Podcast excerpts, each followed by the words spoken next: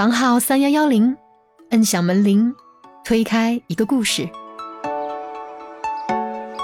啊！忽然在树林掩映的一个马路中间，出现一栋端庄典雅的小白楼，门头上赫然写着“某某省某某厅”几个漆黑的大字。然后有几个穿着衬衫西裤的人从里面走出来，我当时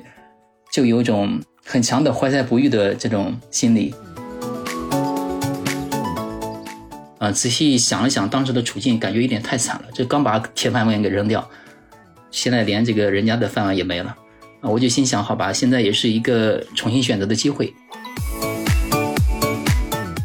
体制内，它作为一个工作，它到底对个体、对大家来说，它意味着什么？或者说，它给你提供了什么？当然，收入这个是每一份工作都应该，或者说必须要提供的。那之外呢？这个可能是大家心有戚戚，或者你不安，或者你骚动的时候，你需要去考虑的的东西。当时那个企业他是怎么看你的？从 HR 到最后聘用你的，比如说老大，他们他们是怎么看待你的这个经历的？是一个很好的履历吗？嗯，是一个很好的履历。因为后来我进入这个公司之后，我也去筛人，几乎筛不到从体制内出来的差不多履历的人。嗯，所所以其实如果有体制内的履历的人在你们那儿，反而还是优选项。优选项，优选项。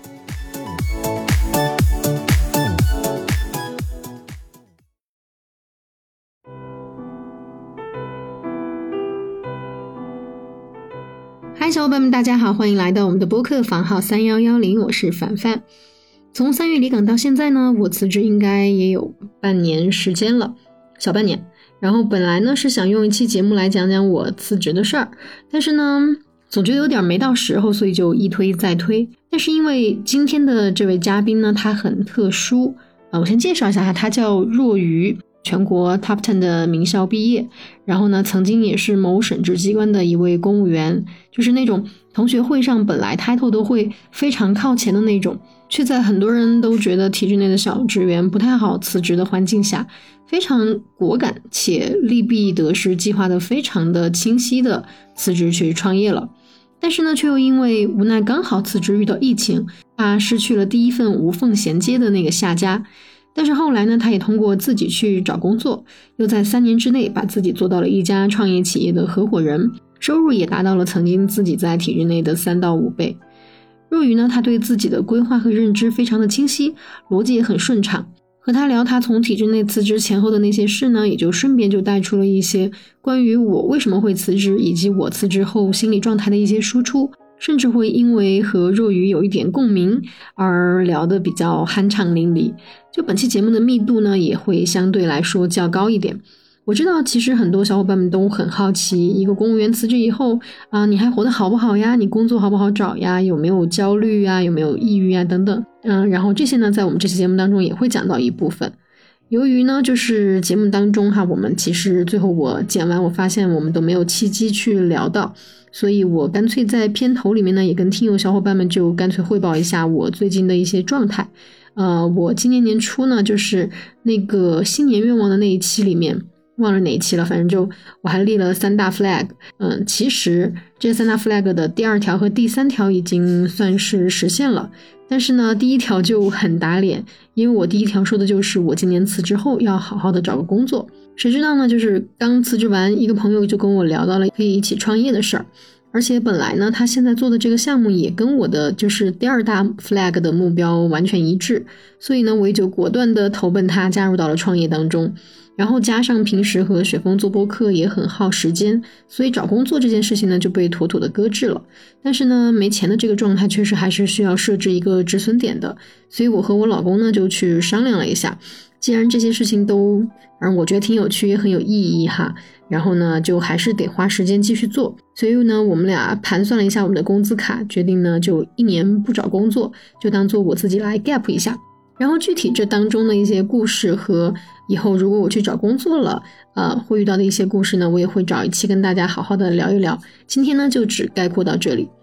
当然了，呃，我知道可能会有小伙伴批评我的这种浪漫主义的辞职，但是大家放心，今天的嘉宾入鱼呢，给大家讲述的呢却是一种非常现实主义且成功的辞职。我也非常开心能够因为节目认识若愚，也祝体制内外的小伙伴在考虑自己未来的职业规划时，都能够遵从自己的内心，快意而活。好，那先请我们的若愚来跟大家做一个自我介绍。好，大家好，很高兴参加体制内聊天曲。呃，一句话概括我的职业经历啊，呃，就是一个不断对体制祛魅的过程。当然了，人的成长本身其实就是对世界祛魅的过程。我是在一个呃农村教师家庭长大，所以我很自然的成为了一个小镇做题家。我在九年义务教育阶段都是比较听话的，也比较顺利的进入了985大学，呃，然后顺利的考上了编制。我所在的单位呢是省级机关，呃，属于这种业务部门，跟企业打交道比较多，也具有一定的专业性。呃，工作了几年以后，呃，基本上掌握了这个行业的相关的技能和资源，也开始意识到行业的这个职业的天花板。那么正好在这个时候呢，呃，我遇到了一位做生意的大佬，还是我的同乡，离我家非常近的那种同乡，啊，他想就是开一条业务线。呃，这条业务线恰好跟我的能力比较匹配，呃，双方一拍即合，我便离开体制，抱上了这位大佬的大腿。当时呢是在一九年的下半年啊，我刚准备大干一场，就被大干一场，因为遇到疫情了。哦，然后对，在二零年的上半年的时候，跟老板坐下来碰了一下，觉得好像短期内这个疫情这个事情好像无解，那就好聚好散吧。然后在在家复闲了一个月，啊，仔细想了想当时的处境，感觉有点太惨了。这刚把铁饭碗给扔掉，现在连这个人家的饭碗也没了啊！我就心想，好吧，现在也是一个重新选择的机会。当时主要考虑了几点吧，一个是新的职业它的成长性在哪里，然后怎么样去发挥我的精力和资源的优势，然后呃，这个这个行业一定是我能看得懂的领域。所以综合的比较了一下，进入了现在的这个企业。现在企业是一家做养老和家庭服务业服务的领域的创业企业，并升为了目前的合伙人。对，这大概是我的一个职业经历。哇，就是我们的嘉宾中最丰富之一吧？我觉得可以评为。经历过就是跟着大佬创业嘛，那那算算是创业嘛？然后算是创业。对，因为疫情的中断，然后现在又算是呃，你我不知道是不是你的第二个项目哈，就是在目前从事的项目中取得了比较好的成就吧，我觉得蛮丰富的，我觉得，嗯。没有，其实我觉得我最好奇的一个阶段应该是他，嗯，刚把铁饭碗扔掉，然后结果第二碗饭也没保住的 那个时候。对对对对对，因为因为其实我觉得可能就是很多人在我辞职以后也会问我啊，凡凡，你是要去哪儿高就啊？你是不是已经找好下家啦？就这种问题哈，就可能很多人他们都是在已经有了一个稳定的保底收入之后，然后再来决定辞职这件事儿的。所以可能很多人没办法理解我现在这种心态，但我觉得若雨当时的那种状态，可能就会比我的这个状态可能还要迷茫一点。就是 还会觉得他他，因为他是切实的失去一份工作。对，待会儿我们可以聊一聊这边。嗯，那我嗯，就是接着凡凡说到这儿嘛，我就想先问一下若雨，就是若雨其实是出来之后，然后已经进入到一个项目，参与到创业，嗯，然后因为疫情突然中断。那段时间的中断和刚从体制内出来的这一小段时间有区别吗？就是你的心态，就是这种没有工作，嗯，或者说在思考自己的未来的时候，这种心态有区别吗？呃，区别是很明显的，因为你从体制内出来，你是有所准备的，啊，然后其实你找的下家其实也不错，然后这个老板你会觉得他会把你当做人才一样去培养，其实是觉得有一个光明的未来，是一个成功的从一岸跳到另一岸，是这种心态。但是在这个第一份工作离开之后，你其实是被迫的，呃，那个时候是重新选择从零开始，啊，所以两种心态是肯定不一样的。这点我觉得应该还跟你不太一样哈，凡凡。嗯，我的心态是，凡凡，你是有了找好了下家才出来的吗？没有，没有啊，我到现在都没有找下家，今年是我的 gap year。好吧，好吧，那你更有勇气。我们这个播客就是他的下家。OK，OK。这这能当下家吗？陈老师，目前总共收入不到块钱，目前还不能，相信很快就可以的。对我们都有光明的未来。这个这话说的我都不信。不过，不过说实话，我觉得我的心态是这么一个过程啊，它是一个循序渐进的。就是可能刚辞职的时候，因为其实这件事情也有听友在群里问过我嘛，然后大家就说：“哎，凡凡，你什么时候讲一期就是你自己辞职以后的这种想法哈？”但我觉得。呃，还不是时候，我就说啊，可能是因为我现在还没有太经历社会的毒打，毕竟去年的工资还没有用完，所以就会觉得啊，那是不是还不到时候讲？但是呢，听友们就跟我说，你可以尝试在比如说三个月讲一期，然后六个月讲一期，一年讲一期，三年又讲一期。当然我不知道我们三年之后播客还活着没有啊？嗯嗯。然后我想说的就是，可能我的心态确实如他们所说是一个循序渐进的变化。我现在大概辞职有小半年了吧？我看这八月份快要半年了。可能真的就是会在一开始是一种兴奋，加那种就是你发现你每一秒钟都在做自己喜欢的事情的那种自由，就是对对对，就是那种自由感，呃。但是到后来，你在自己非常明显的认识到自己消费降级的时候，你就会觉得，哎，有那么一点点的恐慌。但是呢，呃，转头你又发现你自己做的事情是如此的有意义的时候，哈，然后你又会觉得，哇，这个生活多么的丰富，即使我的收入会更低，也会怎么怎么样。然后就会在这种中间不断的反复横跳。所以，呃，他的这个心态是一种逐渐的，我觉得是在往下游走的一个过程。但确实，我能够意识到他是在往下。所以，我也觉得，就是一年的 gap year 可能就是我最后能。能够呃容忍我自己到达的那个峰值，所以应该差不多是这样。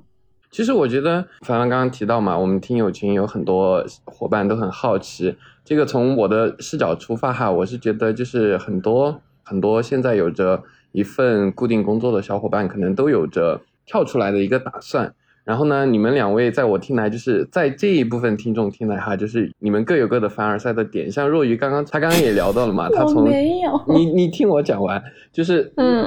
若愚刚从体制出来的时候，他刚刚也说了，就是其实因为已经有了下家，而且在当时看来是有着光明的前景的一个下家。而凡凡呢，他刚刚提到，他到目前为止就是虽然说消费降级对吧，但是工资没花完，但对于很多。呃，更年轻一些，可能才进入体制内或者才工作一两年、两三年的小伙伴来说，可能自己的积蓄是没法支撑 自己 gap 这么长的时间的。嗯，所以你们两位，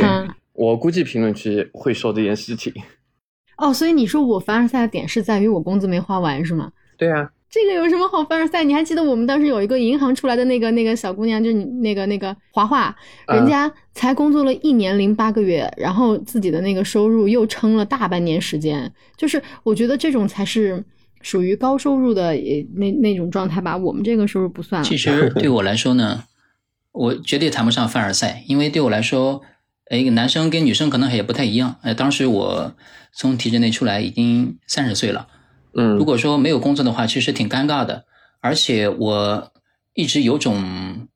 情节，就是工作就是再不好干或者怎么样，即使有再多的委屈，一定要有一份工作干下去，因为它是一个会给你带来现金流的东西。嗯，呃，这种在我是这种启发是从美剧上得到的，就是美剧里面经常有，就是你可能一一个月不工作，你的房房租就付不起了。虽然我不至于到这种程度，但是这种意识深深的刻在了我的这种基因里面啊。所以说，即使没有工作，即使一个月没有工作，我也是心里面会焦虑的啊。所以谈不上凡尔赛。对，嗯，我觉得跟若愚比起来，我的辞职算有一种浪漫主义色彩吧，就是我会觉得我辞职是建立在我的人生该翻一篇了。就是可能没有跟若愚讲过，就是我辞职这件事情不是因为我觉得领导 PUA 我了，或者是就是早上不想起床了，不是因为这些原因，它就因为我觉得我的生活，我希望它可以更丰富起来，所以我的这个浪漫主义色彩可能更多的就是体现在我觉得我可以拥有一年的 gap year 这样的一个一个形式上，嗯，但是我认为这个也也不一定是男生和女生的区别，就是有可能哈，嗯，这件事情如果我老公他跟我提出来，他也想 gap 一下。那那个时候我可能就会行，那你去吧，然后我继续工作。虽然可能靠我养家糊口，我们家那一年吃的更差，但是嗯，总体来讲，我我会觉得这件事情就是在我们家庭的这个认知当中，它是一个可以发生的行为。刚刚聊的这一番，应该对很多朋友可能会有一些参考的价值吧。大家如果关于就是 gap 啊或者辞职啊，包括辞职之后自己的收入够花多久啊，甚至是这些下家的事情，大家如果有兴趣。想知道更多，也可以在评论区提出你的问题。然后，如果我会督促两位来回答大家问题的，因为我是一直感觉，就不管是听友群还是偶尔的评论区嘛，我感觉大家或多或少都有这样的准备或者想法。有些人可以身体力行，有的人就是扒在围墙上拼命的向外张望。嗯，但但我觉得更多的可能是像若愚这样，就是因为。嗯为什么我我其实第一次产生辞职的想法，大概是在一三一四年的那个时候。但那个时候为什么没有辞职？就是很简单，那个时候有房贷，那个时候有车贷。因为因为说实话，就是我我父亲母亲的这个家庭环境，其实以前有有人在评论区猜过，说我家庭条件好啥的，就是他们的其实这种经济条件是完全支持不了，就是我们家买车买房什么的。所以当时我的那个收入就非常的重要，所以那个时候就是没有办法辞职，不可能辞职。不是凡凡你。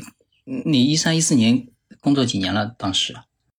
我是一二年上班的，呃，一三一四年就是一两年的时候。那你一三一四年就想辞职了？我感觉我们应该是同龄。我感觉我是一三年开始工作的。哦，是吗？那我应该比你早哦。但你是读了研究生，然后我可能那就比你小一丢丢。对。嗯嗯，然后然后一三一四那会儿，其实呃想辞职也是因为，就是其实那个时候想辞职的原因和后来想辞职的原因不太一样。就是之前想辞职的主要是就是因为我觉得嗯不太喜欢这样的工作，我的考公务员完全是我爸妈让我考的，我凭什么听他们的？我就是不想怎么怎么样，就是那个时候是带着这种呃逆反心态的。呃，然后后来的这个想辞职，就是完全是自己已经把这件事情想通了，对，然后这这个是有我觉得本质性的区别。其实我辞职，我辞我的辞职其实只是职业生涯的一种另一种延续而已，因为我更多的考虑，呃，职业的一种转换和更更好的发展，而不是说只是因为它是。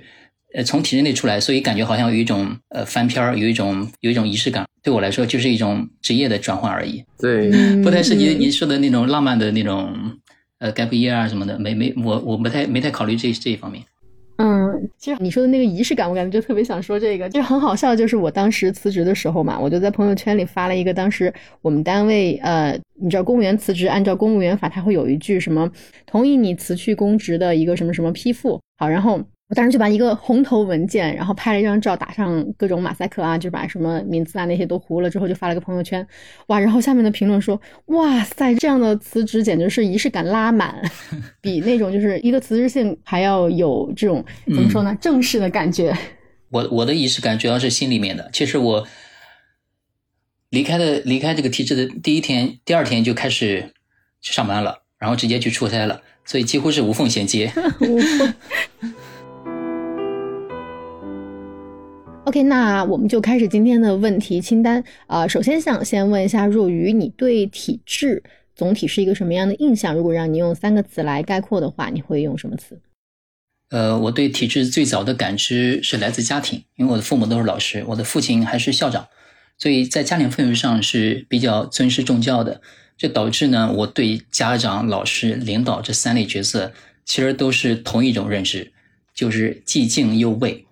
这种心理其实，在传统的这种社会分工体系里面是比较适应的，但是，呃，在这种大城市越来越平等、轻松、开放的这种城市的工作环境中，如果把握不好度，有点不合时宜啊。呃，深入的理解体制体制是在进入工作以后，呃，用三个词形容，第一个是温情感啊，就是我本科毕业以后，其实有过一年的，呃，说好听点叫 gap year。说难听点就叫待业，在这一年里面，我 在这一年里面，我去过类似富士康那种的血汗工厂工作过啊，当然不是一线的操作工人，是业务员。嗯，但是在那个厂区里面呢，我仅仅工作了三个月，几乎就见识了半个真实的中国的底层社会。嗯，啊，我还去做过一家咨询公司的咨询师，但是你想，一个刚毕业的大学生能懂什么咨询啊？所以。就是挂着咨询师的羊头在做着卖狗肉的事情，也是干了两个月就逃当逃兵了，呃，还在教培机构教过英语，薪资还是比较可观的，但是在教培机构学校感比较强，呃，我感觉到无法去增加我对社会的这种阅历，所以不到半年也离开了。而我进入考入编制以后，进入这家单位，我第一天就被感动到了，因为当时的领导，我就管他叫主任吧，在我第一天报道的时候。未经我的允许，擅自就让财务给我支取了四千块的生活生活费，因为他的理由是你刚工作没什么钱，你还要租房子啊，还要生活还要有需要，所以提前预支点工资，就这一个举动，我就当时就被他拿下来了。嗯因为你看我前面接触的都是什么人啊？都是一些这个台资企业的刻薄的这种小主管，这皮包公司的骗子，还有教培机构那种自以为是的 HR。那现在好不容易见到一个正儿八经的处级的领导干部，嗯竟然一下子就知道我的刚需了，所以我当时就理解了所谓古代这种礼贤下士、抚恤士卒是什么意思。所以这奠定了我的第一个印象，我到现在都非常感恩，这是让我感觉到非常温情的地方。嗯，这点唯一我听到过嘉宾有过类似看法的，也就刚刚提到的嘛，小王嘛，特别是肉鱼刚刚讲到那个叫未经我的允许，虽然这个词可能听起来比较那个哈，但是我能够听出当时的那种可能，唉，家长式的那种关怀是吗？对对对，对啊，就是就是他很容易抓到你一个刚毕业的人的一个呃一个一个你的刚需。呃，对，因为其实当时确实是生活比较有点窘迫的，我也不好意思问家里面要钱。嗯嗯，但是他一我竟然第一次的接触的时候，就我从来没见过这种公司啊。其实我后面就是工作这么多年，我也没见过哪家公司说一上来会给新入职的职工，呃，先支取点生活费的，其没见过。对啊，我我也最多就见识一下，刚入职的时候，我们领导说，哎，给你半天假，你去租个房子。所以这个这件事对我的这种第一印象非常的强烈。嗯，对对，嗯，然后呢，第二个，第二次叫家庭感，它跟温情感还不太一样，因为家庭感是呃领导其实呃大家都知道会关心你的个人生活，呃像我们同事小孩子上学、老人生病住院，我们领导都会亲自关心，然后他会帮你找医生，能够提供这些帮助。哇，嗯、这些事情其实当时看来，其实我我觉得我在其他地方也没有见到过，啊，嗯、一个好领导，是，像我个人倒没有什么需要关心的地方啊，但是我也因为这种事情，所以我也会非常尊重领导，把他领导当做家长看待，然后在外的时候注意自己的言行，不给领导添麻烦抹黑。其实这种心理对我的影响比较强烈。然后还有一种家庭感的感觉，就来自于就是，其实每个机关都会有机关服务中心这种机构，然后它每周都会提供非常便宜的，然后质量很好的食品、副食品。这其实就让我想起小时候，因为我爸妈经常会从单位带一些东西过来，单位发的东西，在那个那个时候物质还不是很丰富，这种幸福感就很强。我我知道有一些单位食堂，他们可能是会做点什么包子、馒头之类的东西，然后呃以以比较平价的价格，然后加上其实它本身哈那师傅也比较嗯、呃熟人吧，所以用一些老面啊什么那口感确实挺好。对，然后不论是领导的这个职级大小，大家下班的时候都拎着一点东西回家，这种真的像 非常有家庭感。嗯，我听出来了，你们是个好单位呀。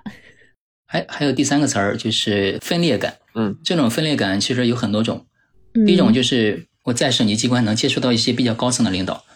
嗯、其实跟他们短暂的交流，嗯。发现他们其实非常的平易近人，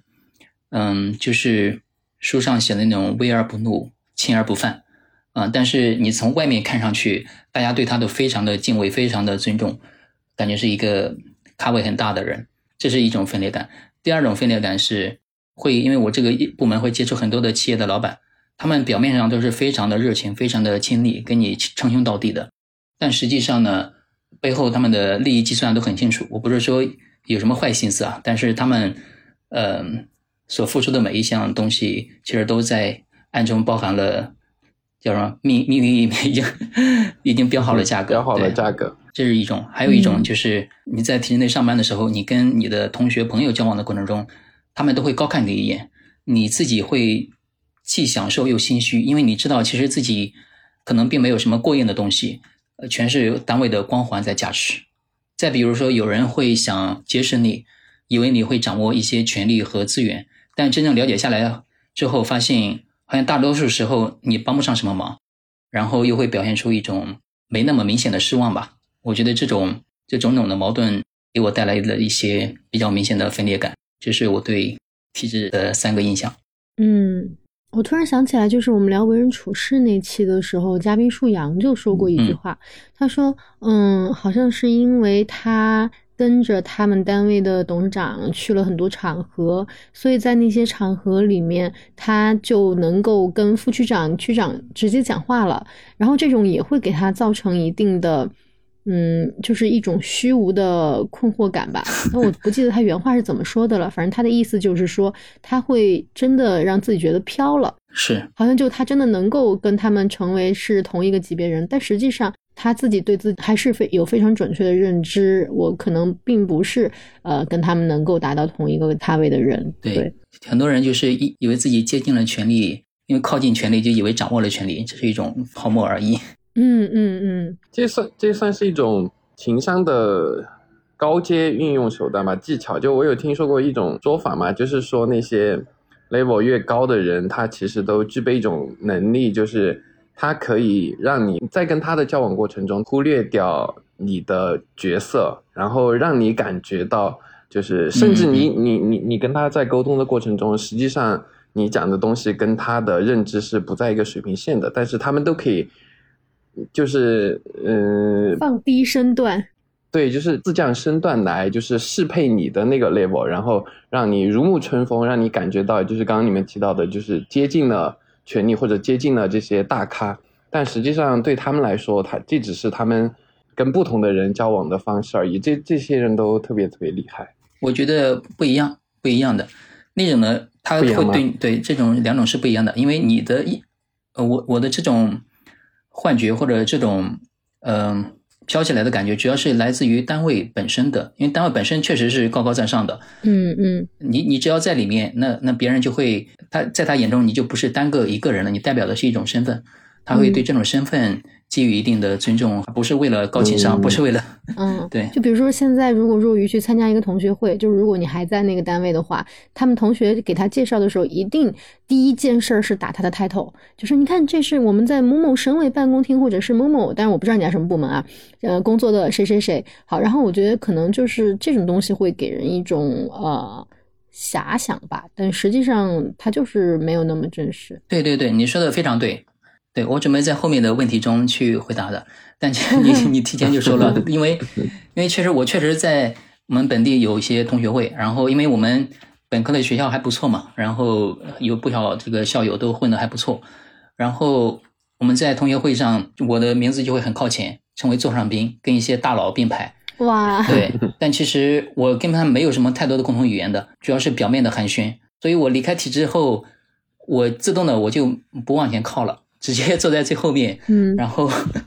跟一些能聊得来的大家聊聊，聊不来了就不用聊了，嗯，是这样。明白明白，我们可以后面再讲。嗯，好，然后我们就接着问下一个问题，呃，想问一下若云，你是总共在体制内待了多久？然后是什么样的编制呢？可以给大家展开说一下吗？我在体制内待了六年，是公务员编制。嗯嗯，我记得啊，就是当时你你你给我看过一篇你写的一个小作文嘛。然后当时你在那个里面就说，嗯，你进入体制内的单位是梦想中的，就是你说啊，我终于进入了梦想中的体制内。为什么进这个单位在那个时候是一个梦想？你你当时进体制的这个心理机制是什么样的？呃，其实这主要是由于之前的，嗯，比较冲突的经历引起的。因为我首先教育背景是比较好的，在国内 top ten 的大学毕业，然后当时人生的期许是很高的嘛。刚才也说了。毕业后有一年的待业期，这一年的待业其实让我大大降低了对职业的期望，啊，所以有一天我在这座城市坐公交车，呃，茫然的望着窗外的这个情景，呃，忽然在树林掩映的一个马路中间出现一栋端庄典雅的小白楼，门头上赫然写着某某省某某厅几个漆黑的大字，然后有几个 穿着衬衫西裤的人从里面走出来，我当时就有种。很强的怀才不遇的这种心理，就就心想，如果我能进入这家单位工作，那也太好了，我一定能够干出一番事业。所以这种冲突的心态，导致这个这个这个单位应该对我来说是梦想中的。然后果然，最后我就是考加了这家单位。哇，你学什么专业的？直接就能考进去？那这个应该你的专业比较好吧？我学的是英英语专业的，对，其实不算一个特别适合考体制的专业。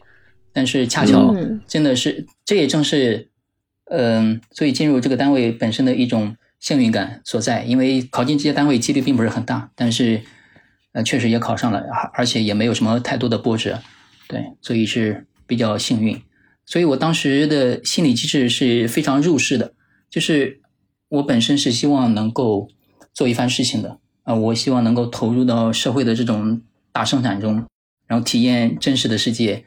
体现真实的人情冷暖，然后也希望去参与竞争，然后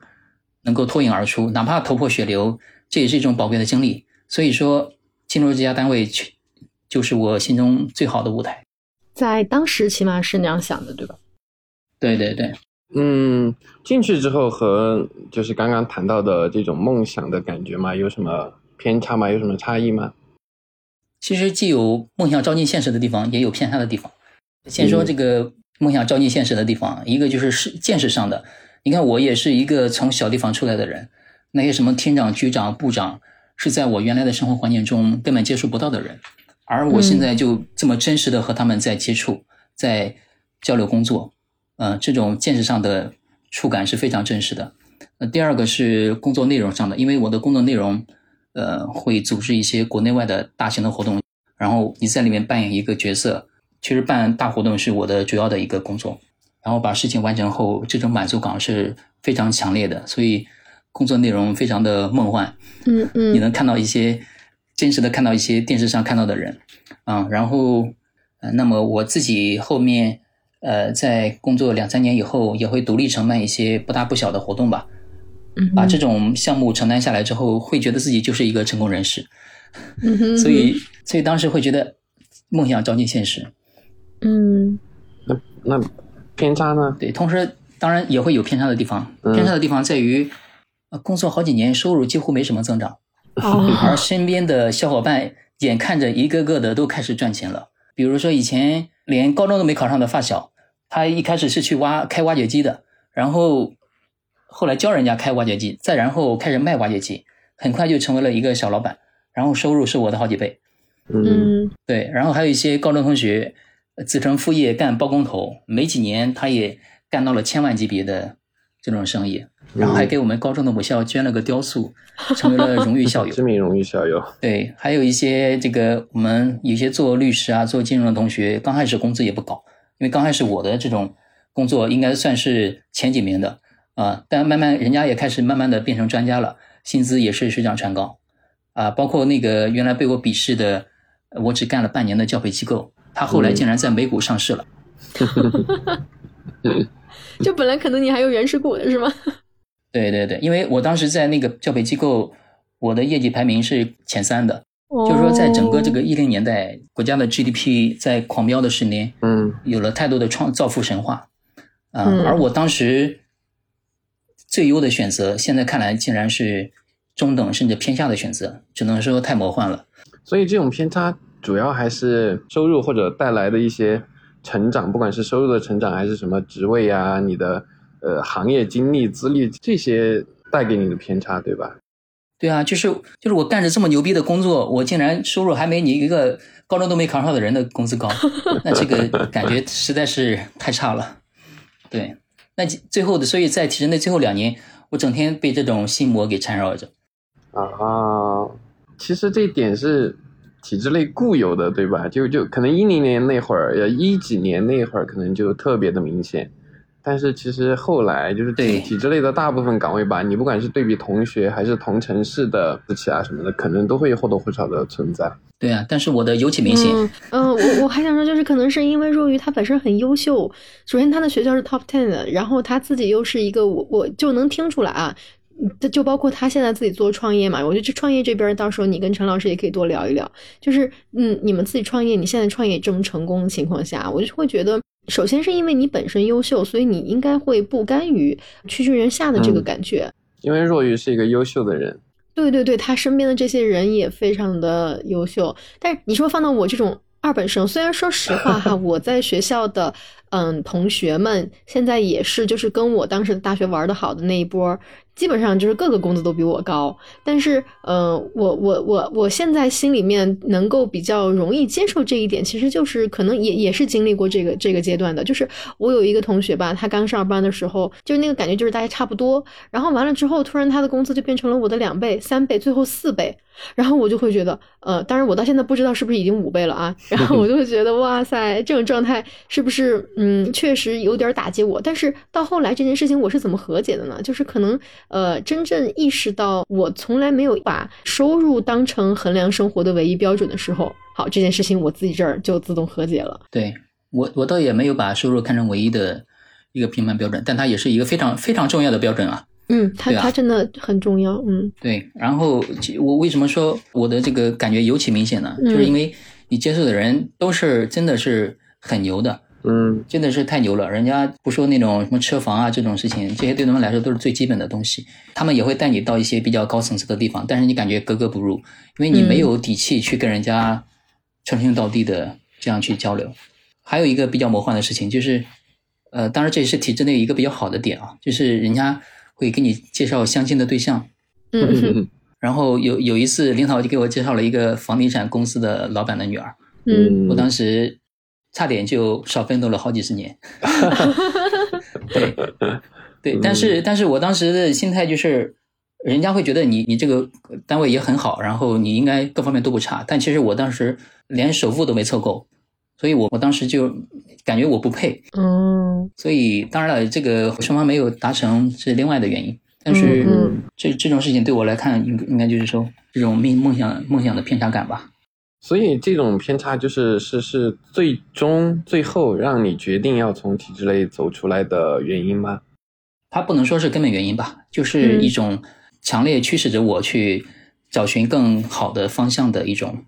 一个原因吧。嗯，嗯它就是导火索，是一个诱因，对吧？可以可以算是导火索，对，嗯但但我觉得根本原因应该还是在你我我猜测啊，这个是我的一个猜测。我觉得根本原因是弱于你自己的一个嗯对自己生活的要求吧。就是我会觉得你是一个非常就是需要你自己的成就感，它能够给你带来你自己的这种收获，或者是起码是你认为匹配的东西的这样一个人。因为我我我就听你刚才这样说的时候，我就在想象一个场景，就比方说你在办一个峰会，然后这个峰会里面有很多的人来参与，然后他们出入都是那种往来无白丁，但是呢，你你你你虽然也是就是能够做这么大一个项目的人，但是可能你是整个会场当中你就是收入偏低的那一个人，你会觉得嗯，好像这个不太不太 OK。然后嗯，对，但遇到这样情况下，我我我是想这么举个例子，就是我刚好其实前两天跟我处长聊这个事儿，他们觉得很好玩，就是嗯，他说他那段做招商引资的时候。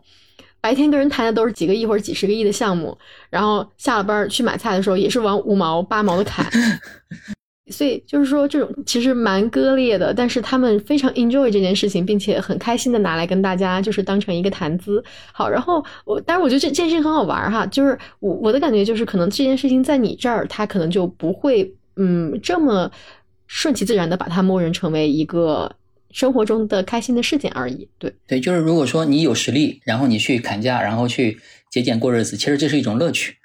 对吧？我们很多领导也是这样的。但是如果你你是被迫才去砍价、才去节俭生活的时候，哪哪有什么乐趣可言呢？对吧？对，像你刚才讲的也也是对的，就是本质上是一种认知的觉醒，就是你一开始你是希望干一番事业进到体制内的，但你后来发现，嗯，你干的这个事业其实也没那么高的价值，然后你做的事情并没有给你带来相应的收入，包括能量上的提高，那么其实此时你呃，不论是奔着价值本身，还是嗯奔着更现实的收入，此时这时候其实是一种需需要觉醒的，因为你开始感到一种平庸，一种一种安全的平庸。对，嗯嗯其实我觉得这里面让我想起来《金刚经》里面说的一句话，就是“知我说法如法语者，法上应舍，何况非法”。意思就是说，佛祖对他的这种比丘尼说：“知道我所讲的法相，就像渡河的船一样，不应该执着于法相，更不应该执着于空相。”其实我觉得体制内是一个好的工作，但是你不应该执执着于它，你更应该去考虑人的价值本身的实现。嗯，对，嗯，所以哪怕是比较好的工作，但其实如果它的价值已经，呃，它对你带来的东西已经你已经看不到更高的成长性的时候，你应该呃去舍弃它，嗯这是根本原因。嗯，嗯，我觉得若若也提对若也提供了一个通过跟嘉宾聊得越来越深入，我们逐渐接触到的一个话题嘛，就是体制内它作为一个工作，它到底对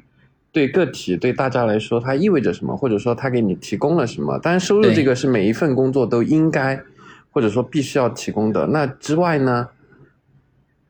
这个可能是大家就就你可能心有戚戚，或者你不安，或者你骚动的时候，你需要去考虑的的东西。如果仅仅是骚动，或者说嗯呃围墙外面可能会更好，或者说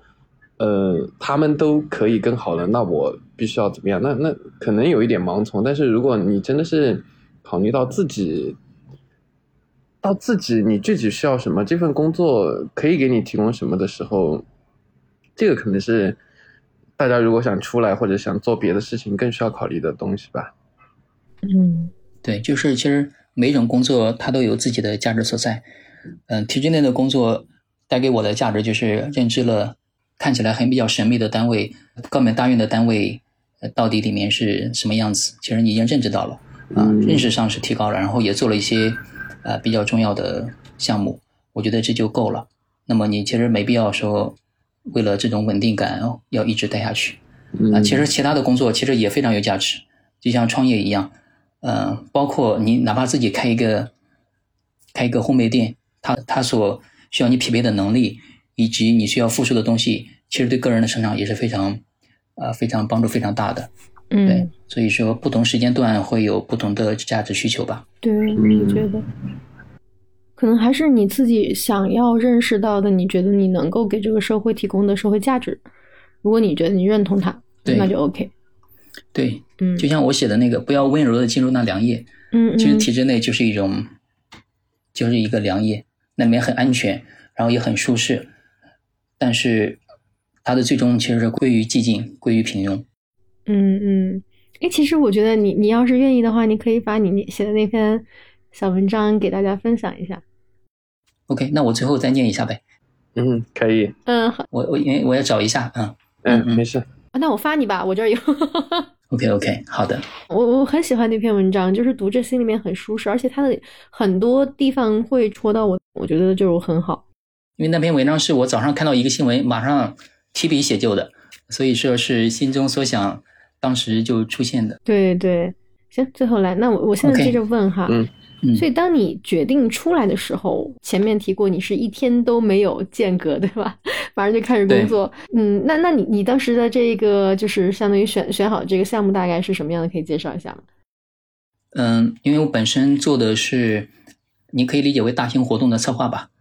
嗯嗯，所以出来之后第一份项目也是一种某个细分行业的一个大型活动的策划执行。啊，所以说，然后当时的老板呢，他有比较好的资源，我更多的是一个执行的角色，呃，这样应该来说是对我全面的一些积累的比较好的一个展现，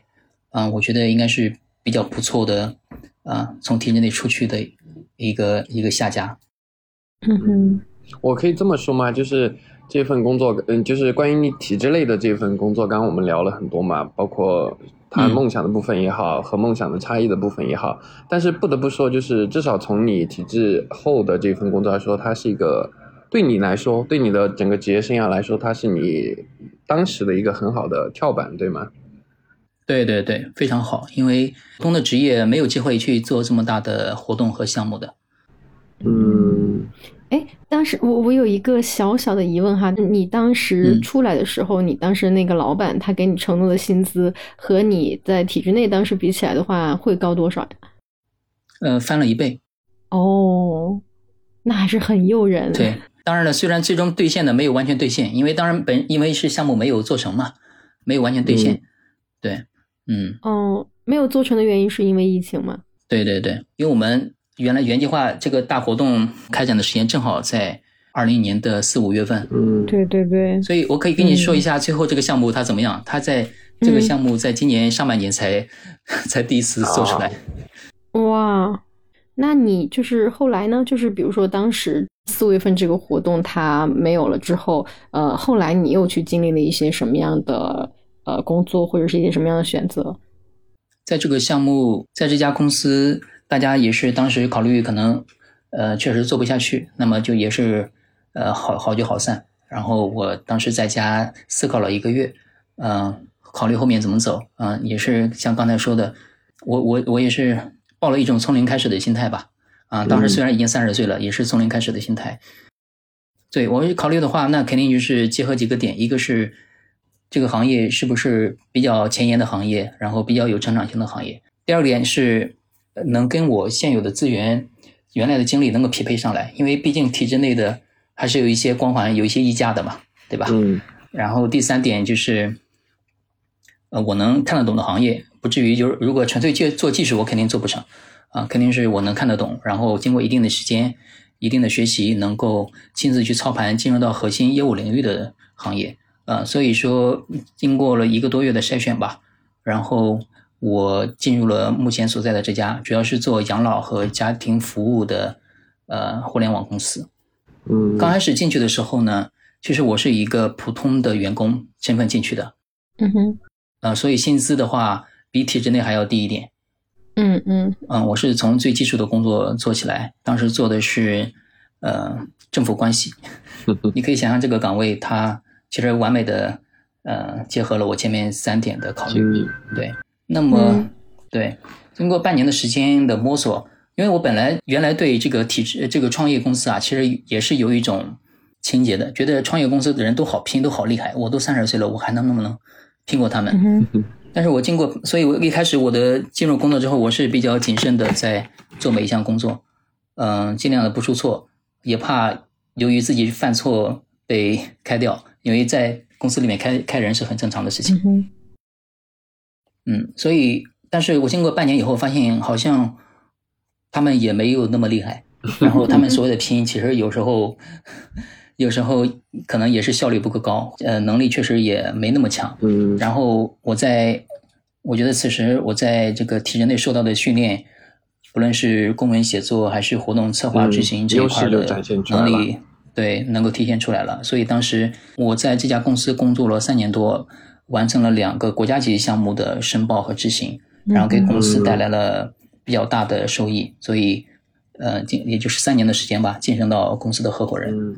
哎，那能不能这么说呢？若雨，就是你刚刚提到这个嘛，就是你刚刚提到你去到这个公司，虽然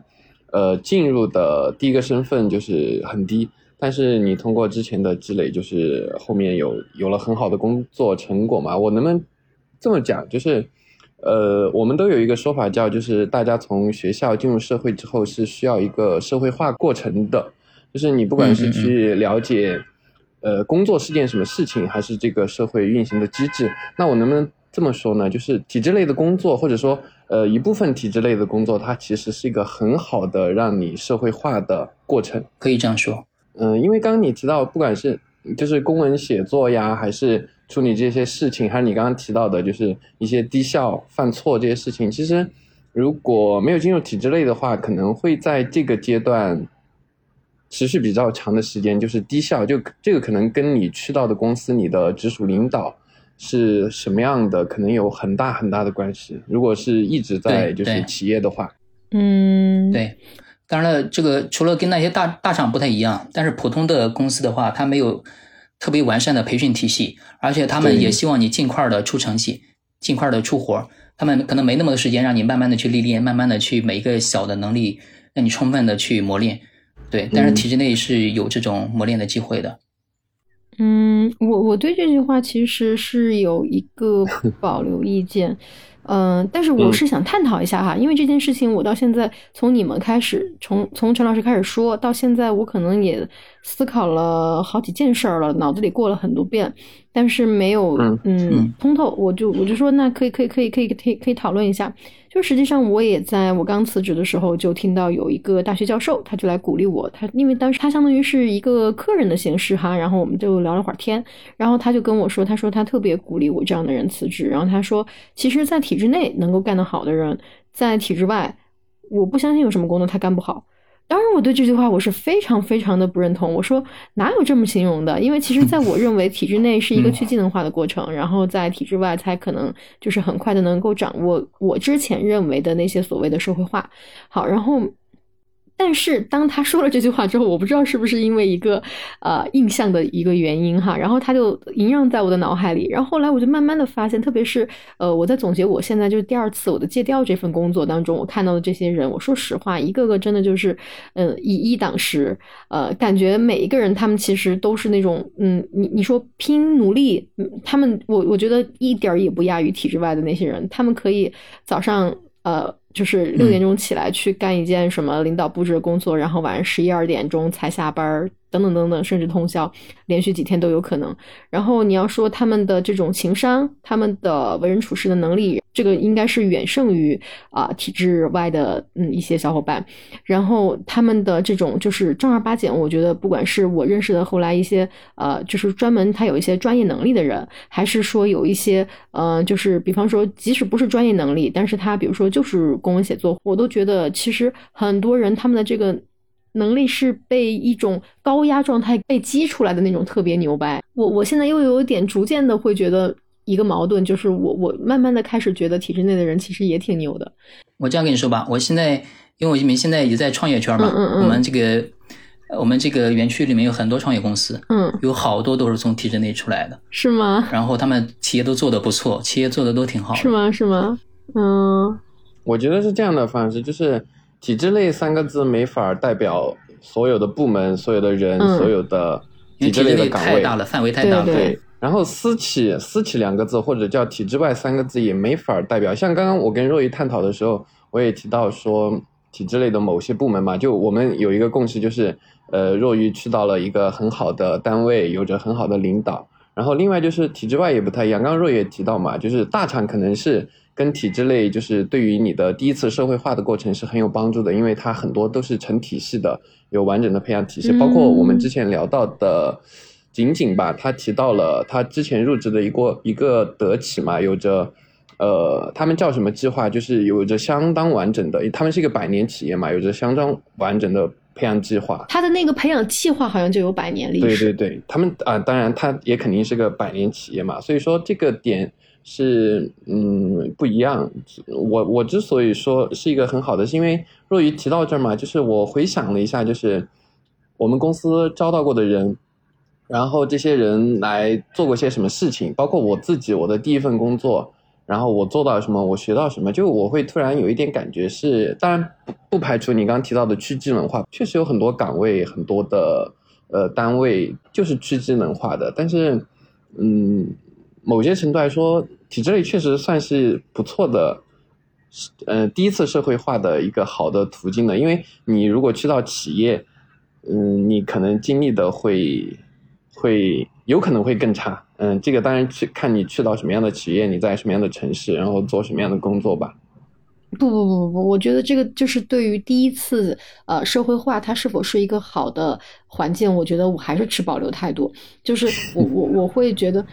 不是不要笑，我们俩经常这样争论。就是我会我会觉得，嗯，在这种情况下，就是一个呃。真正好的，比方说小王，他曾经遇到过的那样的企业，他就是他现在的那个国企、央企，他他他是有这样的一个培养的体系，那可能你就是遇到了，非常的 OK，这个很好。但是也有很多很多，小王的第一份工作不是体制内啊，不是，我是小王第一份体制内的工作。啊，嗯嗯，那那他就不是第一次社会化了呀。哦，对吧我是说这样的环境适用于一些愿意在这里做第一次社会化的人，但是我的理解是，也有很多体制内的环工作环境，它其实嗯不像这样，没有体系，它甚至比一些私企都更没有员工手册，更没有一个，就比方说当时西西弗斯来聊的时候。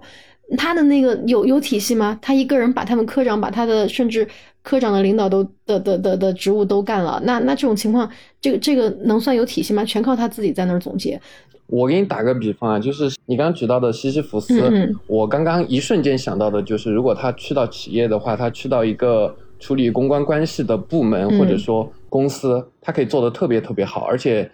可能也相当愿意招他这样的体制类经验的人。所以这这，我是觉得说，首先不是所所有的，就像你说的，就是呃，就像你说的，同样是西弗斯的这个例子，可能你觉得它并不是一个好的社会化的过程啊。我是觉得说，嗯，是有可能，但是就笼统一点讲，我可能觉得体制内比企业能经历，因为你在成都，还像像刚刚若雨提到他是英语专业，他觉得这个去考公务员可能不是什么好的专业。那我拿我自己举例，我的本大学的本科，呃，我只有本科，我大学的专业的 的名字叫做产品质量工程它对口的只能去到工厂的一线，嗯嗯呃，只是嗯，当然也不是一线的操作工，但是去到工厂的一线。然后我们这个专业其实需要的真正对口的，那是要拿到一个类似于注会这样的，就是在在你本行业一个很很很很牛逼的证，你才会开始发挥作用。然后我们那些去了工厂或者去了对应对应对应的。行业的同学都在做什么呢？去的一线，说的不是做一线的事情，实际上就做一线的事情，就去什么罐头厂，然后去什么呃一线上什么做什么呃生产的相关的工作，我都记不太得了。然后像我的话，我拿到过一个游戏公司的 offer，然后我们学院有同学先去了，蛮好的，要求还蛮高的，就在成都，呃，就是完美世界的的一个 offer 嘛。但是其实去了的话，就是一天打十二个小时的游戏，不是娱乐，是不停的去对这个游戏做测试。它有成长吗？呃，可能有吧。但是公司什么都不管，就必须要游戏在线十二个小时以上。当然福利也很好，管饭就一天三顿都管。然后呃，公司也有宿舍，就是这些你都不用担心。但是他的第一次社会化的过程就是每天挂机十二个小时，然后去有目的的玩游戏。所以我是觉得说。但这个不是绝对，就就这个社会化，我就说一定体制类的就是社会化更好。但是我是从，呃，我为什么想到这个事情，是因为，呃，我忘了是之前哪一期就是提到了就是社会化的这个过程嘛。然后从从若仪这个讲，包括若仪刚刚讲下来的逻辑嘛，他从第一个，然后认识到那个老板跳跳槽，然后。通过他的，然后他的现在的这一份比较成功的的的的工作或者叫创业的经历嘛，呃，不管叫技能还是说他最开始学习到的处理工作，然后做事情的态度，所以我是觉得说某一些吧，就你可能如果你要做选项的话，嗯，我会觉得那体制内可能这种不确定性，就你碰到一些特别差的工作的几率，有可能有可能会比你在私企。找的好一点点，啊，有可能哈。嗯，这个我们以 后再讨论吧。我觉得我们俩以后肯定还会为这个问题发生争论。对对对，不好意思啊，若雨，我我我跟范老师就是这么 挺有意思的，经常会会会会一说就就就就讨论起来。嗯，哎，若雨，我还想问一个问题啊，就是那当时你拿你六年体制内的这种经历的简历去找工作的时候啊，当时那个企业他是怎么看你的？或者说不从 HR 到最后聘用你的，比如说老大，或者是那个公司同事们，他们他们他们是怎么看待你的这个经历的？是一个很好的履历吗？嗯，是一个很好的履历。对，因为他们，因为后来我进入这个公司之后，我也去筛人，几乎筛不到从体制内出来的差不多履历的人。嗯，所所以其实如果有体制内的履历的人，在你们那儿反而还是优选项。优选项，优选项，因为特别是一些涉及到，因为体制内有一些是也看单位是吧？特别涉及到一些业务部门，对对对，涉及到业务部门呢，其实它的这种嗯所接触的事情项目的这个质量确实非常高的，他们在处理事情的这种对于政策的解读，对于呃尺度的把握是非常强的。不是你知道我第二次为什么抑郁？当时也有又一个原因，就是因为当时我跟我的一些以前的老同学说，我说，哎，要不然我还是有点想出来。他们每个人都会觉得，呃，以我的这种履历是肯定找不着工作的。然后，然后，然后当时虽然虽然这件事情后来当时就持的反对意见，对吧？就这个点，就我们在我们以前在聊到这个事的时候，对吧？我我是这么理解的，就是因为我。从体制内出来也几乎没怎么找工作，就是正好一拍即合，呃，就相当于只找了一次，然后也比较对口，所以说是比较顺利的，没太经历你说的那种，嗯，可能可能这个体制内出来不太好找工作这种事情。其实我是这样认为的，就是主要看你原来的工作它的质量。如果你是在银保监会这种机构，你出来是很容易被这种大型银行机构去挖走的，因为。他们需要一个一个人非常了解这些政策、这些机制的东西。那同样的，那其他的部门啊，我相信都有对应对口的这种外面的公司，他们也都肯定都需要一个对接的人。像我现在的公司，虽然是一个创业型公司，没有太多的呃直接的承办政府的业务的，但是仅仅是嗯，仅仅是一些这种打交道的地方，我觉得他还是需要一个懂体制的人。因为这样讲吧，就是我现在这个部门原来的，呃，原来是我是在呃一个主管下面的，但是他其实没有没有当过公务员，也没有在体制内过，所以虽然他的能力很强，但是他总是有一种隔靴搔痒的感觉啊。然后现在呢，我其实现在他呃在我的下面了啊，我的一些跟政府对接的一些公文啊、语言啊，呃，其实公文就是一种你跟体制内沟通的一个语言，然后包括我们处事的这种方式，很明显的大家能感觉到经历过与没经历没经历过的这种区别。嗯。那呃，想问一下若愚，你觉得就是就是我理解啊，你在你的工作上已经算是有所成就了，所以你那你觉得有所成的人，他们可能会需要一些什么样的特质？我认为首先，呃，就是一定要有非常强的驱动力，就是你不能把自己固定在一个范围内，说我这样就差不多就可以了，或者我努力到三十岁，我赚了点钱，娶妻生子，然后有房有车就 OK 了。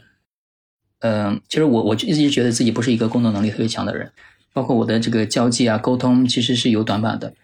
但是大家应该都听过一个叫“草台班子”的理论，其实外人也不像你想的这么强。你只要真正的融入进去，然后一种相对真诚的、然后踏实的事情去做事，呃，哪怕进步的慢一点，也都会取得一定的成绩。而且你你随着你的做事的。呃，质量不断的提升，你的认知的不断提升，你会发现越来越广阔的世界。这就这可能这就是跟体制外在体制内、体制外和体制内的区别。因为体制内，即使你各方面能力或者你的认识非常的强，但是你可能做的事情没那么多，因为它的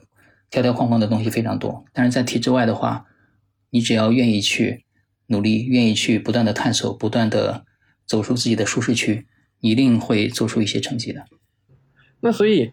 离开体制这件事情，或者说在你身上发生的这个变化，你觉得到现在为止，你觉得带给你最大的意义是什么呢？我觉得第一个就是，一个是对于体制，一个是对于自身这两个方面的认知都有很大的变化。啊，对于体制，其实这个祛魅的过程更彻底了。原来在体制内祛魅的过程是，我觉得你很神秘，觉得你很了不起。但是我进去之后发现，大家都是干的差不多的活儿，所以说。呃，原来体制也是这样子啊，但是你对体制的认识其实也是局限在于，呃，这局限也也也确实有局限的，因为就像我现在跳出来了，其实我看得更清晰，我接触的领导其实比我原来在体制内接触的领导更多，部门的种类也更多，我开始认识到世界其实是五花八门的，其实每个单位的人由于呃相同的经历吧，表现出来的行为方式都是很类似的，但是不同单位的差别就挺大。然后还有就是对于政府的祛魅，比如说，嗯，就我现在或者或者这样讲吧，就是，呃，对政府的很多的套路啊，其实在文件背后，啊，它也是一种市场主体，它有自己非常明确的目标，对，这是一个对体制祛魅的过程。第二个就是对自身的认知更清晰了，嗯，就是我离开体制后，我能不能靠自己安身立命？我的能力到底是几斤几两？我能不能做出点牛逼的事情？啊，事实证明还是可以的。对，然后包括在与人的交往过程中，嗯，生活中的朋友会以更加自然的心态去对待了。对，这是我觉得是两个政治上最大的变化。嗯嗯，对，第一个变化还蛮，第一个变化我们已经印证过两三次了吧？我觉得第一次提的时候是芒果，他说。呃，芒果之后好像是曼曼吧，我记得就是他说他他考公，他有其中有一个目的就是他想了解我们的政府的运行机制是什么，就是就所谓就是用若愚的话来说，就是给政府祛魅嘛。然后我觉得这一点还蛮重要的。我记得当时我举了个例子，就是说我现在看很多，比如说最近在开会，对吧？有一些会议文件的解读，比如说什么。呃，我记得叫什么，就是要大力提倡平级两用的基础设施的建设的工作的推进，然后这个听起来就是啊，国家又要发钱了，又要推进那个大基建了。然后我会看到很多的解读，就关于平级两用是什么，然后国家会在哪些地方发力，然后已经做出的动作是什么。就我是觉得这一点确实是蛮重要的，就是用若有话说叫祛魅，用那个芒果的话说叫了解运行机制，用我的话说就是解读。政策性文件，那当可能只是有趣，当然也有可能对我的工作生活有某一些帮助。我觉得这一点是蛮重要的。对，就是还有一个就是，我觉得这个世界啊，它不是分单位的，不是说你在体制内、体制外，或者你是在国企或者在私企什么的，而是分层的。就是在底层、中层和上层，他们的认知其实是类似的。嗯对，不会因为说你是在体制内，所以你能看得到体制内的小职员，你能就是你把所有的套路都清楚了，其实是根本清楚不了的，因为你没有到那个量级，也没有到那个维度。就像我觉得有一句话说的挺好的，就是处级对科级是一个降维打击，然后厅局级对处级又是一个降维打击。呃所以说，我们不要轻易的去挑战你的上级，因为你跟他之间真的是隔着层级的。嗯，维度不一样对，。这也是我从体制内出来之后才发现的东西。因为在体制内的时候，大家不会去把这些东西量化，不会去这么明显的去表现出来。对，但在体制外，因为你这样作为这样一个成分，你去和不同的人交流的时候，你完全的发现是不一样的。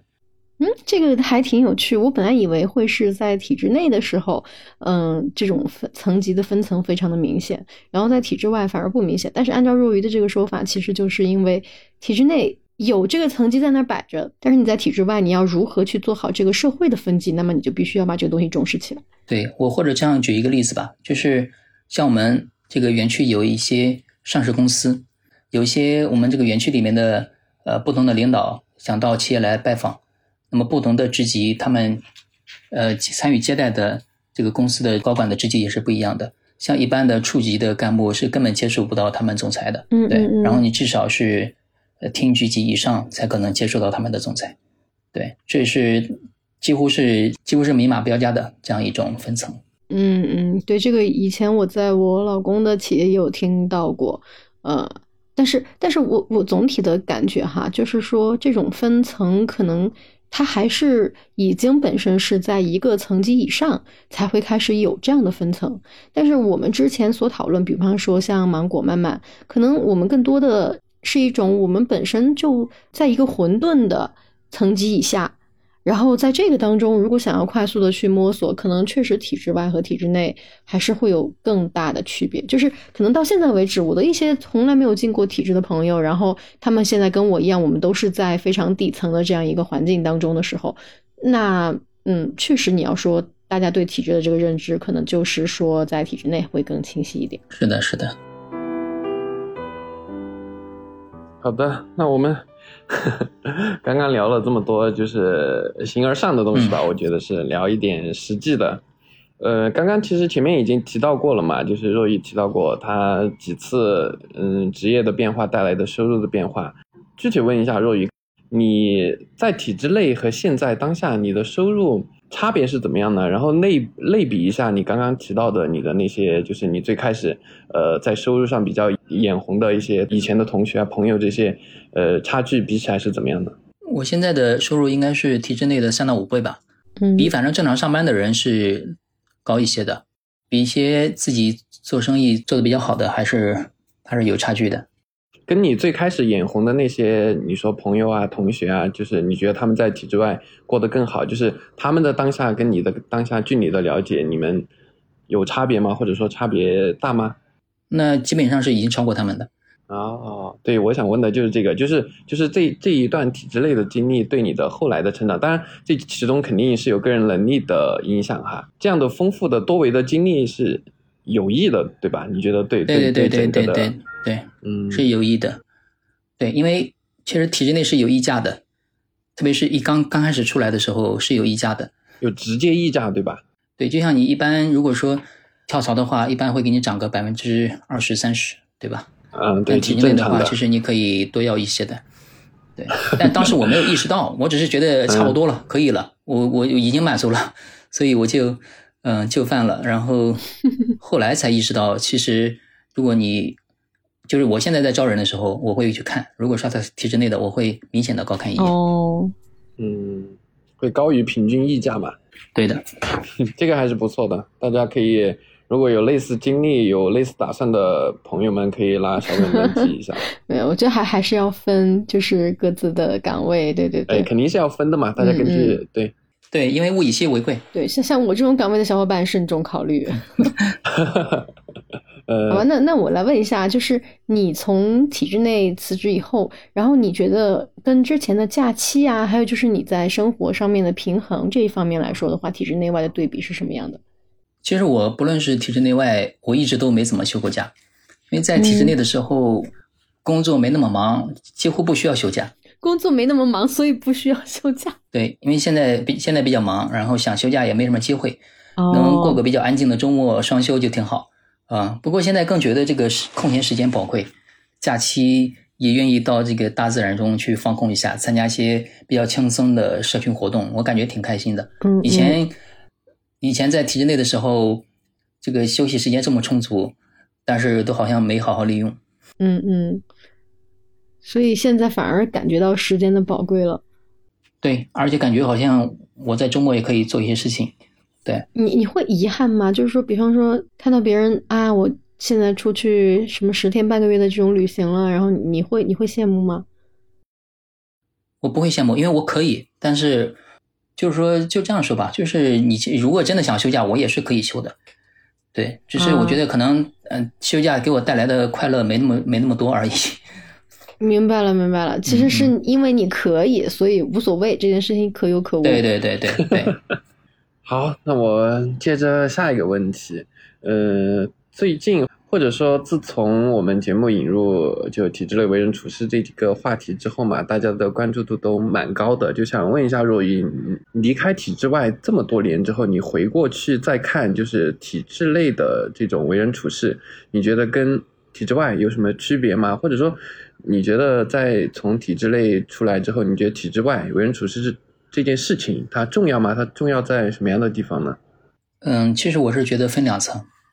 第一层是道德层面上的，就是不论体制内外都要具备基本的基础的素质。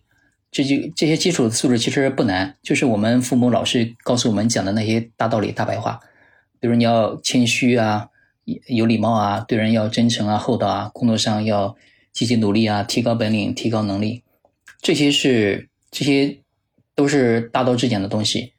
呃，嗯嗯当然，我们我们在年轻的时候可能不太会听这些东西，觉得好像我谦虚了，我这么有礼貌也没什么意义。但是我现在看，觉得非常重要，因为这种谦虚不是表面上的那种谦虚，而是真诚的对人的尊重啊、这种尊重别人一定会记得住的，对，一定会、这种素质一定是稀缺的。就像我现在接触的很多人中，现在其实年轻人比我们那时候素质高多了。但是我会发现，那种让你觉得舒服的小孩，还会让你高看他一眼。对我觉得坚持这些道理，其实这些道理属于大道，走到哪儿你坚持它都不会吃亏。对，这是我觉得是道层面上的。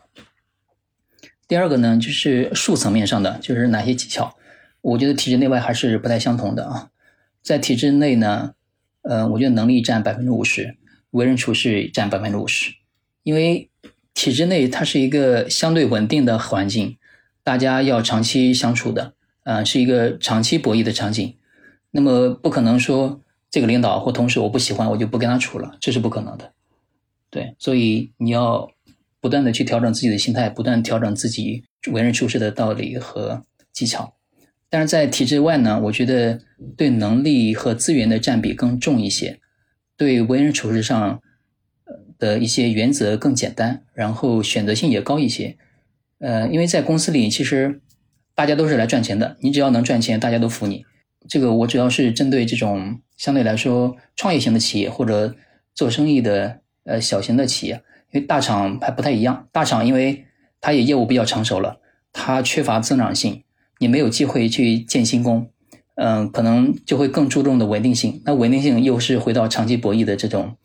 这个这个这个层面上去，所以还是要注重为人处事。哎，我觉得这是道和术两个层面的不同的地方。嗯，若依提供这个视角还蛮呃引人思考的吧？我觉得。对，因为因为在体制外，我觉得最深的感受是，我如果不喜欢这个人，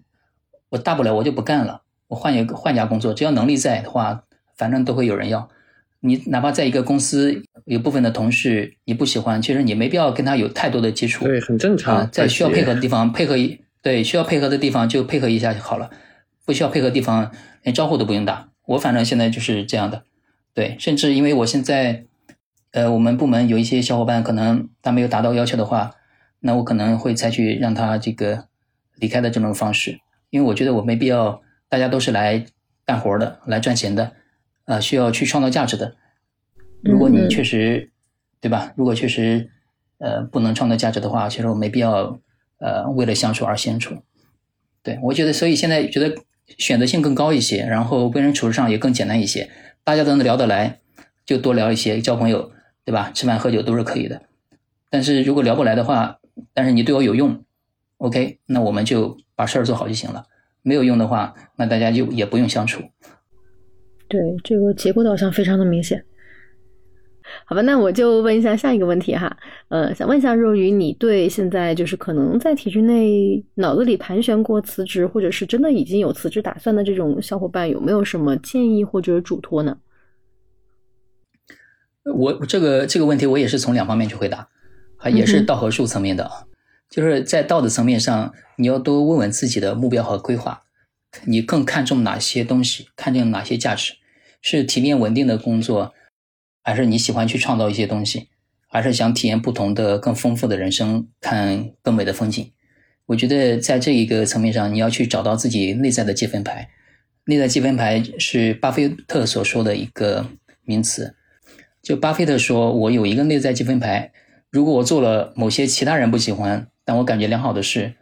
我会很高兴；如果其他人称赞我所做的事，但我自己却不满意，我不会高兴的。”其实我觉得这个内在积分牌，大家是非常值得思考的一种，呃，一个思维模型啊，因为这是一种私人化的评价系统，它连接的是行为与内心的满足感，它的这种它与外界的评价标准无关。我觉得每个人都应该建立一个呃自己的评价系统，这其实能解决很多别人对你的 judge。解决别人的家长对你的催婚啊或者结婚啊这些事情的这种这种劝说，对，这是这是道德层面上的。第二个是术的层面上的，就是说，如果你想离开体制的话，你一定要呃规划好啊，要有明确的目标。如果你已经有明确的目标的话，那你要对新的公司或者单位有多方的了解、深入的调研，不要进去之后才发现是个坑。这个就是前期准备工作没做到位，对，就是当然了，刚才像刚才讲的，就是离开体制其实是有溢价的，一定要好好的谈，好好的落实。对，还有一个就是离开体制，一般是从甲方的角色转换为乙方的角色，会经历一定的阵痛，所以要有一些心理准备。所以刚刚讲的道的部分嘛，就是我其实我还蛮认可的，或或者说，嗯。可能自己有类似经历吧，就我想补充一个角度嘛，就若雨刚刚聊了，就是自己内心的价值序列嘛，或者说自自己对自己的积分牌嘛。就我认为这件事情要做到，还有一个东西就是怎么去看待别人对自己的评价吧，就是就是刚刚。若雨提到的那句话里面的就是别人很夸赞，但是呢，我自己不太高兴。就是做到这件事情，在我看来有一点难度吧，或者说前几年我是有一定难度的。就我做那些自己很开心的事情，然后当别人没有对我产生反馈的时候，我是开心和痛苦伴随着的。就是可能你可以叫它虚荣感，你可以叫它呃那种被认可的这种心理需求，或者是对你你你说的蛮好的，其实。就是你是让我突然想到，对，让我突然想到上面一个问题，就是进入体制的一个心理机制，我可能没有表表达出来，因为它有一个潜在的心心理机制，我可能当时也没察觉，就是进入体制是一个大家认为非常好的工作，对吧？所以我可能就不自觉的就把它认为一个是进入会一个是一个非常好的选择，所以这种也是这种潜在的心理机制。你这样让我想起想起一个事情啊，就是因为我想老家是在农村嘛，在农村的和在城市，他们的这个评判，其实你的感受是差别更大的。在农村，因为大家的都是乡里乡亲的，大家都非常熟悉，然后闲聊这种，对吧？八卦的时间非常多。然后你做什么事儿，然后你干挣多少钱，干什么工作，其实大家非常看重的。对，但你在城市呢？就是其实没太没有太太多人关心你，除非你特别呃亲近的人，所以我父亲，我以前在体制内的时候，我的我的父亲非常愿意在他的同事面前讲我的事情，但是我离开以后，对讲的就不多了。对，就算挣到了更多钱，对对对，我理非常理解他，因为他是在在学校工作了三十多年，工作了一辈子，他应该说是挣到了非常强的面子，他的他的面子非常大，在我们那个地方，嗯，然后像我小时候。小时候这个写春联的时候，十里八村的都跑过来找他写春联 当时是我感觉最荣耀的时刻。对对，但是后来像我们那些村里的小伙子，都开始赚钱了啊，做做跑物流的、那开货车的，然后做点小生意的都赚钱了，都比我我们家赚的钱多的时候，开始感觉有点不太对劲。嗯嗯，所以其实我们今天是已经讨论到。呃，从一个外在的社会价值，然后讨论到自我实现的这个层级上来了，所以那我们就正好就回答一下我们上期嘉宾给你留下的问题哈。其实我们上期嘉宾是一位藏族小伙。然后呢，可能他们就是因为工作的时间年限也比较短，所以他们对就是考公这件事情，他提出的这个问题也挺简单。他的问题原话是：考上公务员之后，你的最终目的是什么？其实他想问的就是，你除了工作这个目的以外，找工作这个目的之外，你还有一些比如说想自我实现的东西吗？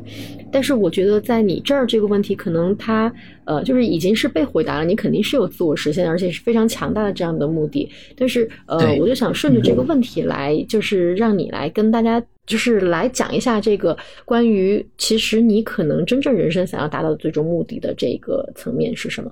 嗯，其实我在第一次接触内在积分牌这个概念的时候，就有考虑过事情。嗯哼，就是说，如果抛弃所有的这些财富啊，这些外在的东西的话，你最想。达成的是什么东西？其实我觉得，一个是对于这种，一个是成就感，我非常需要这个东西。嗯，我希望能通过做成一件事情，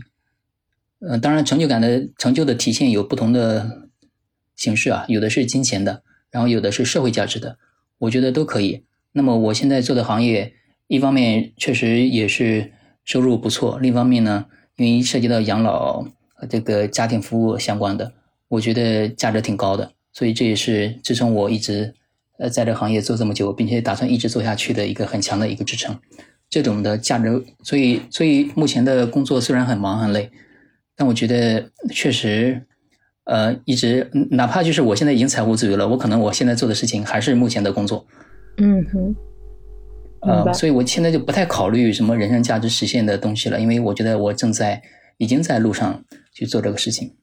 嗯，哎，我发现这个答案挺其实挺有趣，就是我不太考虑我到底人生价值要实现什么的这些东西了，因为我已经在这个路上了。因为因为其实说实话，我不太确定我自如果这个问题来问我的话，我不太确定我的最终目的会是什么，因为我总觉得嗯，我好像我没有一个可以确切说出来的最终目的。但是我觉得你这个问题回答了我的问题，就是回答了我我不能解决的这个问题，就是。我反正已经在路上了，我管他最终的目的是什么，反正收获到的都算。对，这是乔布斯说的嘛，“The journey is the reward”，过程即奖励。对，过程即奖励。对，当然是是基于你自身已经思考明白的前提下，你就做就好了。对，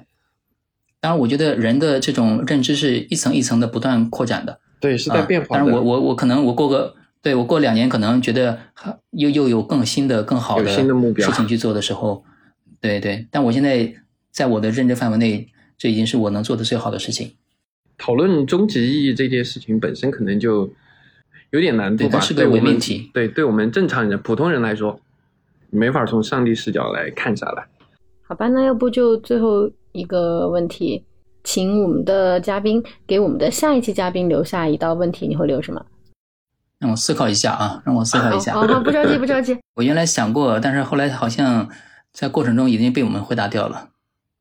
OK，我想到了，就是呃，在你现在，如果如果你是一个，如果你现在已经上岸了，那么在你的工作范围内，你觉得你能创造哪些更多、更好、更多、更好的社会价值？社会价值，谈到这一点，对吧？对对，就是前段时间前几天我们在群里面聊的那个事儿。就是说人在宫门好修行嘛，嗯对吧？就是说他你对他的理解到底是怎样的？因为我觉得你不仅仅是完成工作就 OK 了，你如果给你这样一个修行的机会，你可能你可以做哪些事情？我觉得这是这也是我经常问自己的问自己的一个问题。因为当时的工作呢，因为呃更多的是一些表面性的，或者讲跟这个普通的百姓接触的不是特别多啊、所以说可能没有太有这种机会。但是我现在的工作接触了很多基层的公务员，很多基层的街道的、社区的，包括乡村里面的公务员，我觉得他们有很多可以创造价值的，可以去体现自己修行的地方。所以这个问题其实是你对“人在宫门好修行”这句话的理解是什么，对吗对对对对。？OK，明白明白。好吧，那要不然你就给我们念一下你最后的呃那篇文章的分享。这篇文章叫做“不要温柔的进入那凉夜”。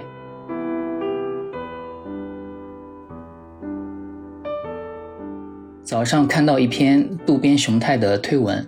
本来只是当做一篇平平无奇的有关篮球梦的励志文，直到读到来自日本的热情和崇拜，来自美国的冷漠和残酷，渡边雄太穿行于峡谷，从未想过调转方向。他不想走入良夜。这个故事是对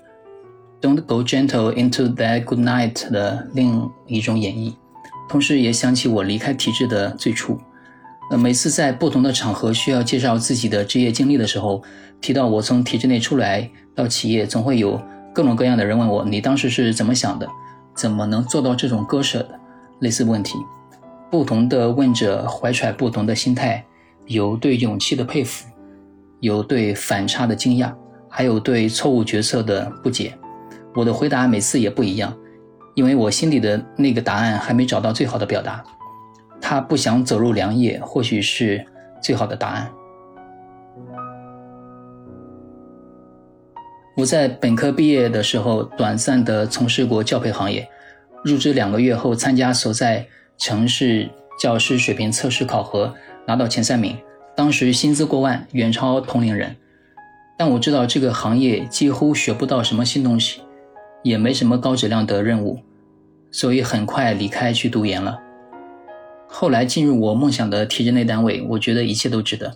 啊、事后来看，如果一直在教培行业做下去，收获财富的潜力是巨大的，当然收获无知的人生的风险也很大。那是第一次有意识的对良业的抗拒。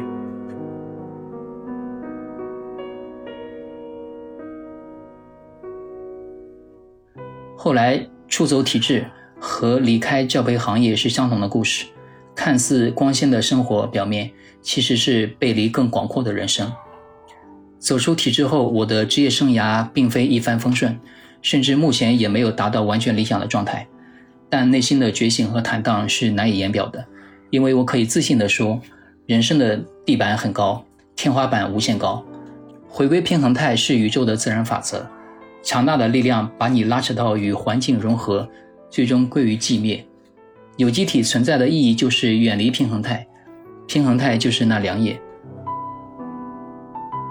不能提升技能的短期高薪职业是良业，无成长路线的体制也是良业。明知可以在日本本土做天选之子，但渡边选择远渡重洋，在美国的丛林里从平庸做起，保持谦卑。因为他出发的那一刻就已经不凡。